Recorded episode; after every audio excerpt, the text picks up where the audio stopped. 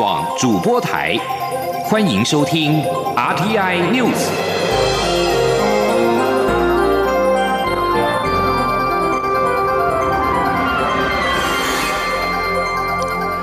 各位好，欢迎收听这节央广主播台提供给您的 RTI News，我是陈子华。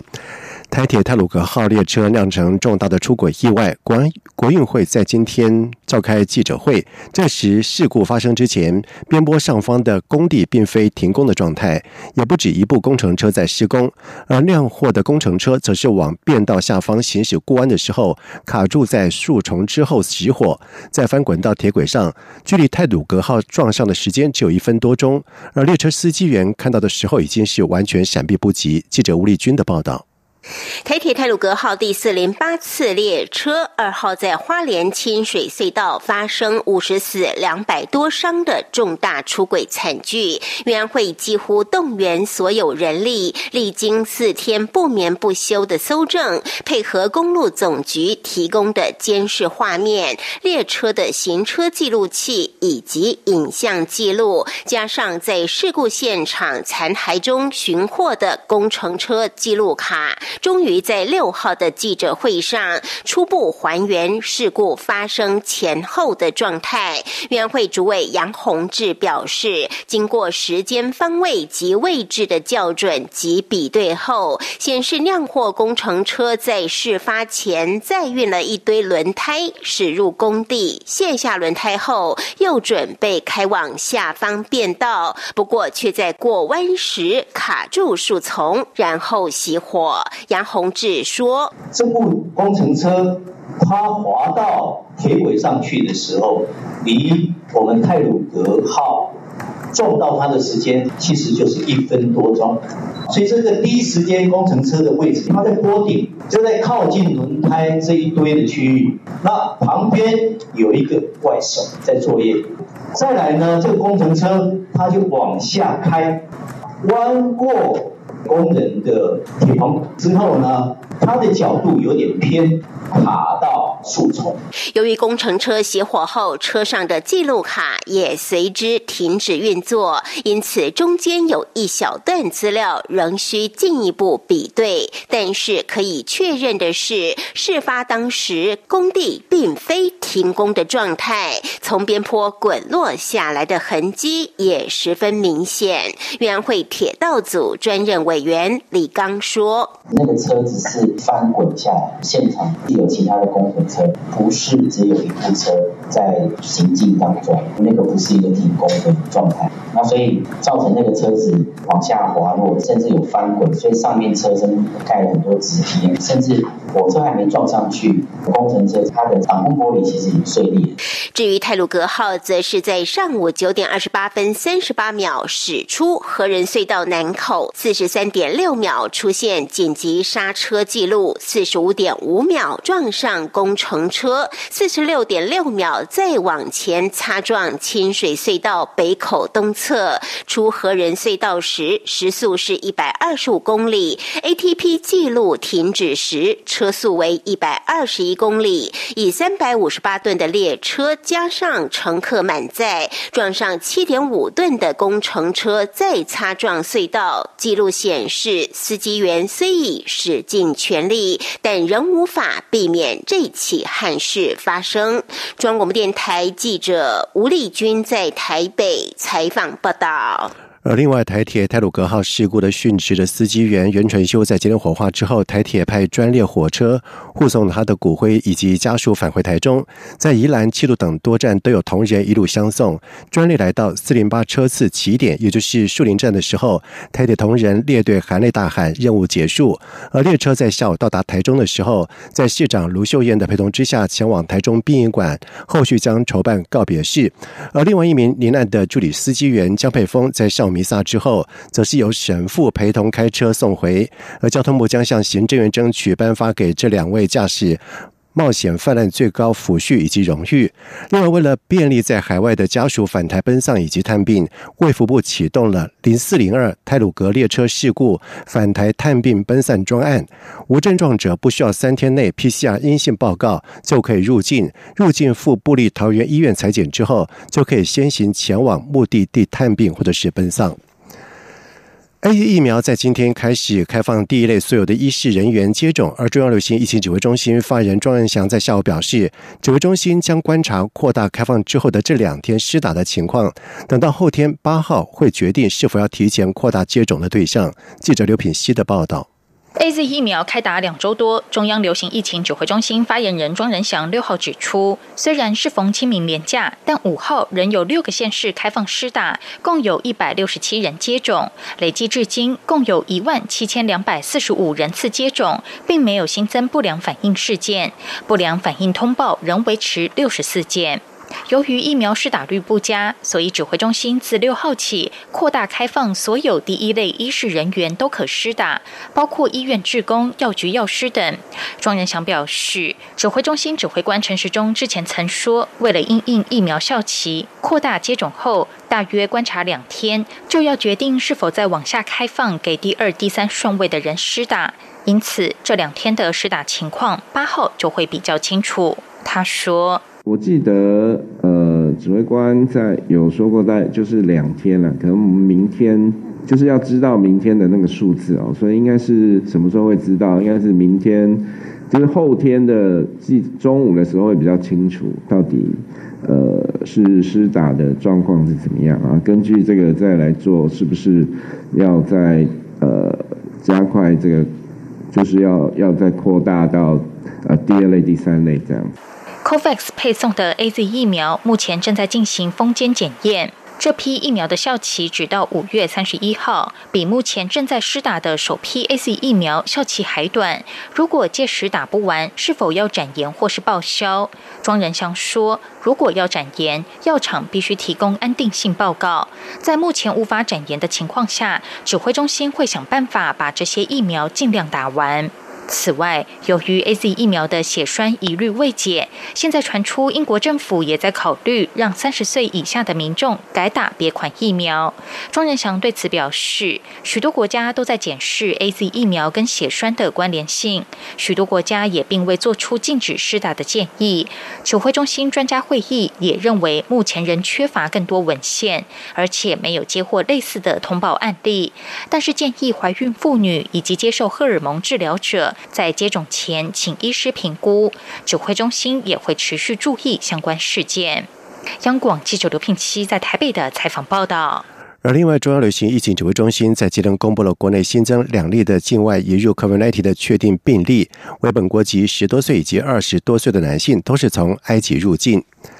在清明年假之后，台北股市在今天恢复了正常的交易。台北股市在今天船展以及电子双主流带动之下，中场是上涨了一百六十八点，涨幅为百分之一点零二，是收在一万六千七百三十九点，收盘指数是在写下历史新高。记者陈林信宏的报道。尽管全球仍受 COVID-19 疫情干扰，不过美国公布最新非农就业人数为九十一点六万人，远优于市场预期，失业率也降至百分之六，达到一年来的最低水平。美国五号也公布三月 ISM 非制造业采购经理人指数 PMI 标志六十三点七，创下一九九七年有记录以来最高，反映出随着政府大力推行疫苗接种和财政刺激。经济反弹力道仍旧相当强劲，美股热乎乎，也带动台北股市清明年假后表现。台股六号随着美股收高，展开补涨行情。护国神山台积电在经过日前一段时间沉淀后，成功填席。至于拜登政府将启动规模两兆多美元的基础建设计划。渴望带动美国不锈钢铝卷板需求，市场点名国内钢铁公司大成钢，由于营运地点就在美国，成为主要受惠者，激励股价跳空涨停，钢铁股也成为多头指标。台股在船产电子双主流带动下。激励指数一度大涨超过两百点，冲上一万六千八百零四点，中场收一万六千七百三十九点，盘中收盘续写历史新高。三大法人合计买超一百八十三亿多元，外资也加码买超一百四十四亿。分析师许博杰说。短线上来说的话，我想台股在这里还是电子、船产两个双主流，尤其是电子股的部分，只要美国的科技股回稳，我想在这边半导体的族群还是扮演攻坚的要角。那另外我，今天特别可以看到，在船产股的部分哦，这个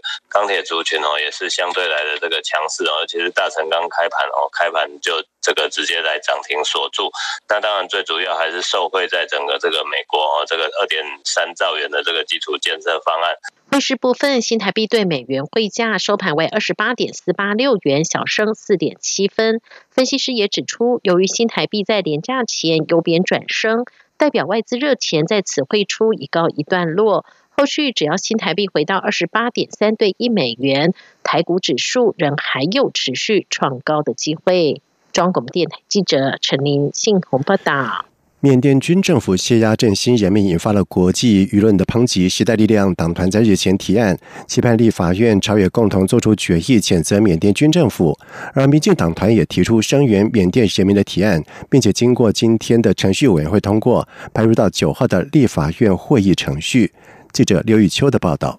缅甸军政府近来大开杀戮，超过一百名平民遭到无情杀害。有鉴于缅甸情势急剧恶化，时代力量在立法院提出公决案，要求立院做成决议，包括谴责与抗议，并严正呼吁缅甸军政府即刻停止暴行，与社会展开和平对话，支持缅甸民主体制，要求缅甸军方释放总统温敏、国务资政翁山苏基及其他政要，并针对目前在台近两千人的缅甸人士。严拟相关专案，提供合法延长停居留。而民进党团也提出声援缅甸民主的提案，建请立法院做成决议，包括支持国际社会为恢复缅甸民主、保护人权的相关决定与行动，并和平理性对话。政府应加强保护目前在缅甸的数百名台商，以及基于人道考量，在缅甸情势缓解前，对滞留在台的缅甸人士放宽在台停居留期限。民进党团书记长卢志正表示，民进党团无法接受缅甸军方对平民动武以及践踏人权，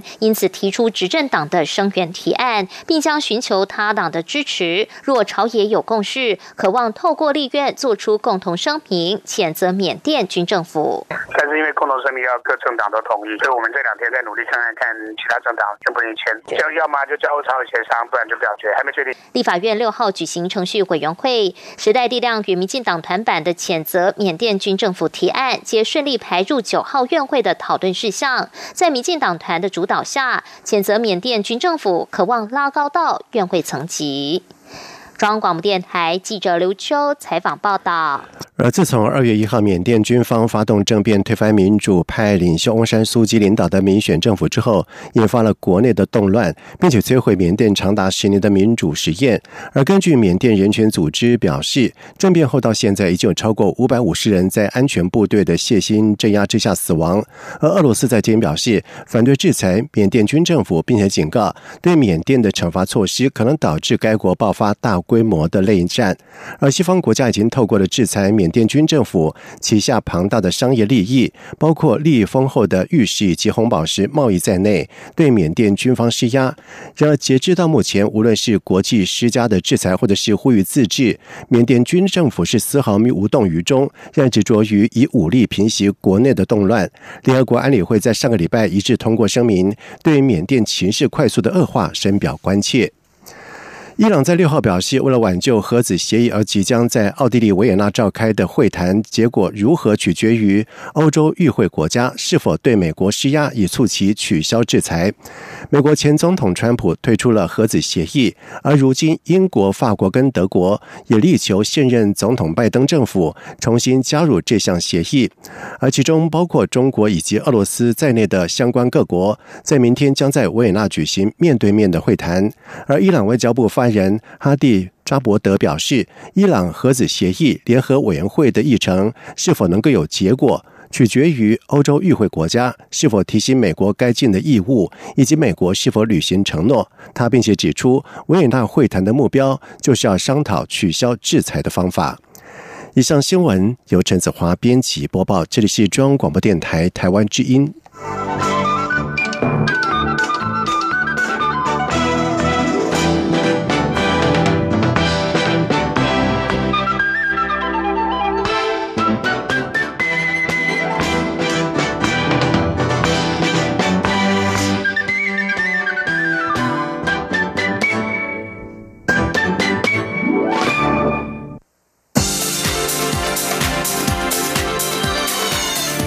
是中央广播电台台湾之音，欢迎继续收听新闻。现在时间是晚上的七点十五分，欢迎继续收听新闻。农委会农粮署持续推广台湾的米食文化，并且在今天宣布，将第二届台湾炒饭丸的。竞赛七家得奖的餐厅跟外送平台合作，让民众在疫情期间不用出门也能够享有得奖的炒饭的美食。另外，也将两款的冠军炒饭量产，打造成为具有生产履历的冷冻以及生鲜的食品。在七号开始会陆续的在全国各大超商以及量贩通路上架贩售，而目标就是要冲刺年销售量四百万份，每年可以因此增加七百公吨的稻米的使用量。记者郑祥云、谢佳。新的报道。农委会农粮署的第二届台湾炒饭王竞赛去年底刚结束，农粮署六号在宣布喜事，让炒饭控有口福。首先是促成第二届竞赛七家得奖餐厅与外送平台合作，消费者只要一机在手完成点餐，就可以吃到这些得奖美食。值得注意的是，农粮署还将经典美味组、时尚领航组等两组的全国总冠军作品叉烧蛋炒饭及森巴酱鸡肉炒饭，分别量产成。冷冻调理食品及冷藏鲜食，七号起陆续在超商量贩通路上架，强调每一碗都有产销履历，让国人安心享用。农粮署署长胡忠一说：“因为这些草案全部用台梗九号，有产销履历，同时我们搭配来做生产来炒的这一些食材都是国产品，所以我们很希望国人以实际的行动来选购，同时来支持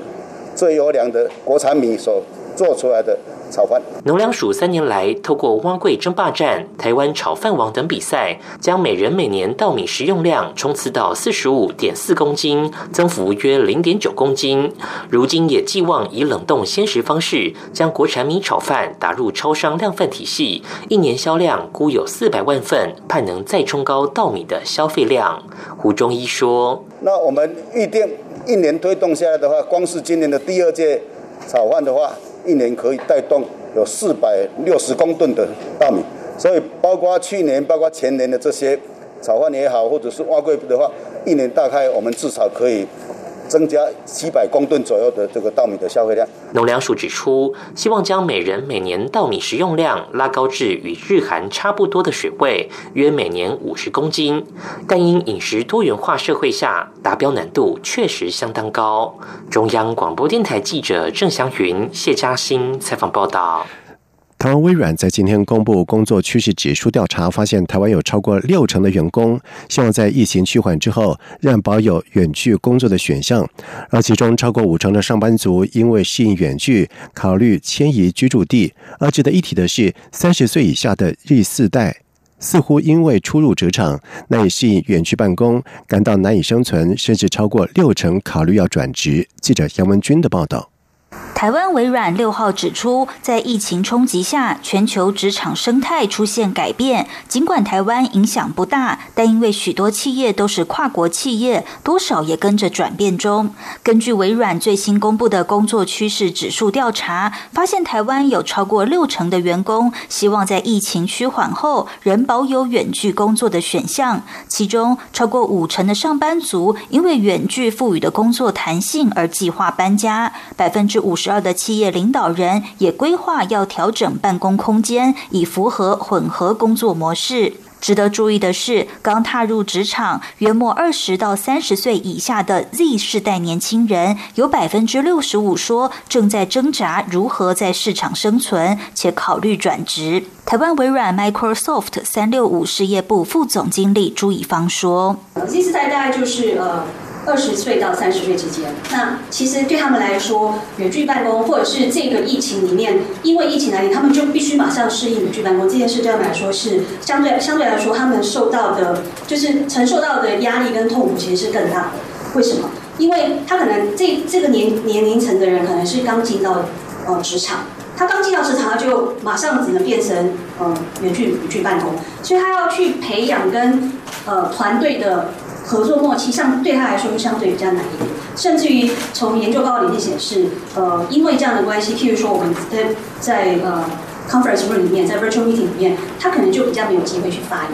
朱以方强调，未来企业招募将不再受地域限制，人才将无所不在。台湾企业将面临和全球雇主竞争人才，而员工的身心健康及工作体验将是企业要优先思考的问题。中央广播电台记者杨文君台北采访报道。专为出身舞蹈空间舞团的舞者提供创作平台的降系列作品，在今日是在推出了新作《降之二》，邀请了舞空第四代的舞者董怡芬以及第六代的舞者林继轩，分别带来《我的身体我的历史》以及《晨昏线》两出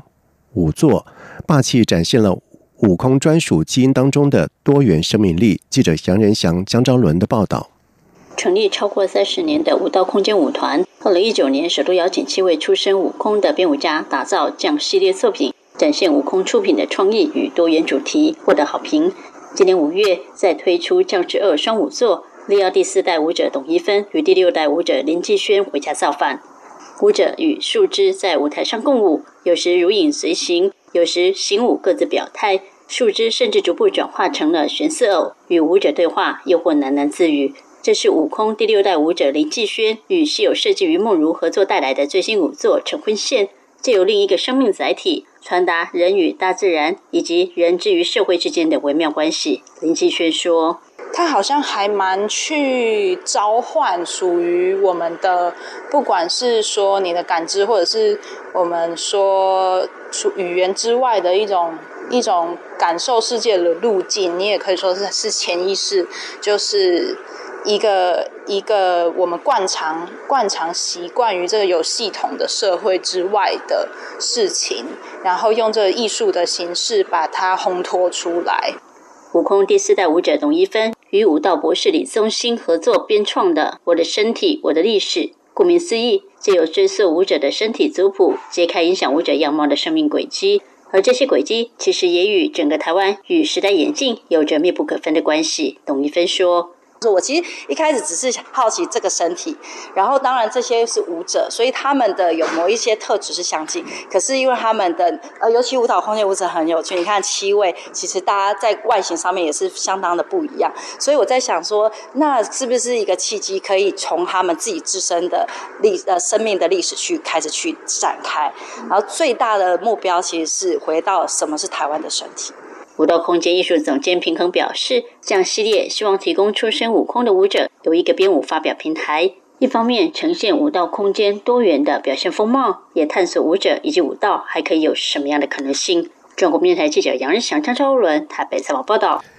在外电消息方面，美国国务院在五号表示，美方发现俄罗斯军队在乌克兰边界活动的报道可信，已经要求莫斯科解释这项挑衅的行动，并且准备介入相关的情势。在美国总统拜登上台还不到三个月之际，有关俄军在乌克兰东部集结并且活动的报道，已经成为冷冰冰的美俄关系当中最新出现的紧张局势。而国务院发言人普莱斯在简报会上说，美国关切莫斯科任何的。威吓之举，不论是发生在俄罗斯领土，或者是在乌克兰境内，但是他拒绝表示美国是否相信俄国正准备入侵这个邻近的前苏联共和国。而国务院一名发言人在五号稍后的时候告诉路透社，美国对于和莫斯科交涉保持着开放立场，并且形容俄军在乌克兰边界以及二零一四年占据的克里米亚活动的报道是可信的，呼吁俄方克制，不要采取升高紧张的行动。俄罗斯在五号否认军方的行动是对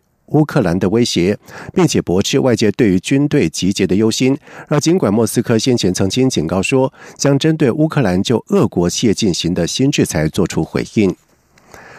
路透社在今天报道说，北韩体育部以俗称武汉肺炎 （COVID-19） 风险为由，表示北韩将不会参加今年的东京奥运。而对于北韩突然宣布不参加今年夏天的东京奥运，日媒报道说，日本事前完全不知情，而东京奥运暨帕运组织委员会正在赶紧搜集相关的情报，并且推测北韩此举可能是出于政治因素。而根据日本放送协会 NHK 的报道说，奥运大臣。丸川朱代说，他已经看到了相关的新闻报道，正在确认详情。而内阁官房长官加藤胜信就是表示，首先将和国际奥会及冬奥组委员会等单位进行调整，并且关注后续的发展。日本政府将会继续努力，包含拟定防疫对策在内，打造让多数国家地区都能够来参加冬奥的环境。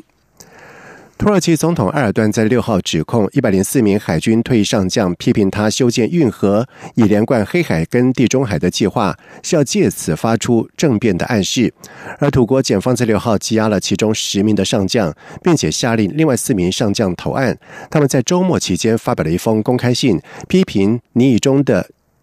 伊斯坦堡运河计划，而土国官员在上个月通过这项运河计划，使得土国遵守蒙特楼公约的立场引人质疑。而这项1936年签署的公约，主要是在对穿越博斯普鲁斯海峡以及达达尼尔海峡以通往地中海的航行，制定严格的商务以及海军的规定。而这些土国海军退役上将担心，修建运河将会导致土国放弃蒙特楼公约，进而触怒。俄罗斯丧失在此动荡地区的中立地位。埃尔段则表示，将运河计划跟门特楼公约混为一谈，完全是错误，并且说这条运河将会强化主权。接下来进行今天的前进新南向。前进新南向。